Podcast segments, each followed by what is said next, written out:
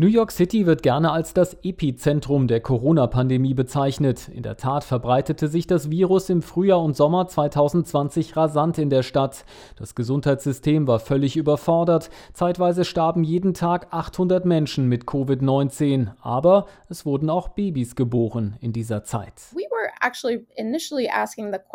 Wir wollten mit unserer Studie der Frage nachgehen, welchen Einfluss es auf das Kind hat, wenn die Mutter in der Schwangerschaft mit Corona infiziert war. Denn wir wissen, bei anderen Infektionen wird das Immunsystem der Mutter derart aktiviert, dass die Babys geschädigt werden. Das war der Ausgangspunkt, aber zu unserer großen Überraschung haben wir bei Corona nichts dergleichen feststellen können.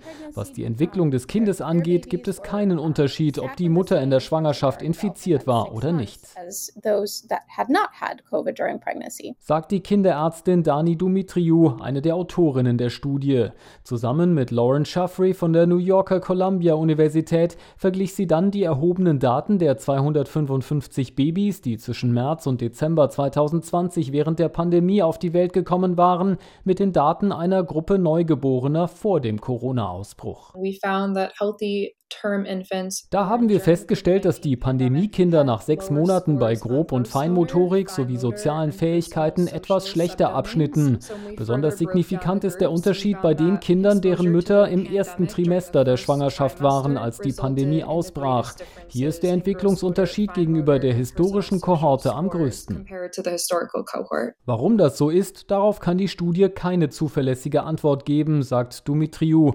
Aber aus der Forschung an Tieren und Menschen wissen wir, dass Stress während der Schwangerschaft Einfluss auf die Entwicklung des Fötus hat. Und je früher in der Schwangerschaft dieser Stress auftritt, umso wahrscheinlicher tritt auch dieser Effekt auf.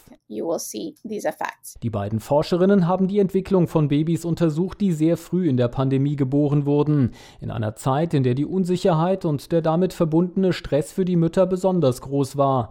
Doch auch jetzt noch seien Schwangere Corona-Stress ausgesetzt. Uh, der erste Stress war besonders intensiv, der Stress des Unbekannten. Dafür gibt es jetzt eine andere Art von Stress, der auch Auswirkungen auf die Entwicklung der Babys haben könnte. Wir stecken jetzt schon fast zwei Jahre in dieser Pandemie. Wir sind mitten in einer neuen Welle. Wir wissen vielleicht ungefähr, wie wir uns verhalten müssen, aber dafür leiden viele jetzt unter einer überwältigenden Erschöpfung overwhelming exhaustion that I think people are feeling. Mit nicht bekannten Auswirkungen auf die Babys, die in den kommenden Monaten geboren werden. Die langfristigen Folgen der Pandemie für Kinder sind ohnehin noch lange nicht absehbar, doch es könnte auch positive Aspekte geben, sagt Schaffrey. Etwa, dass Eltern mehr Zeit zu Hause mit ihren Babys verbringen können, weil sie nicht ins Büro pendeln müssen. Sowas könnte zu einer besseren Entwicklung zumindest mancher Kinder führen. Das werden wir in weiteren Studien untersuchen. Grund zu allzu großer Sorge besteht nach Ansicht der Forscherinnen ohnehin nicht. Zum einen seien die festgestellten Entwicklungsunterschiede zwischen Pandemie und Vor-Corona-Babys nur gering, zum anderen handele es sich um ein sehr frühes Entwicklungsstadium.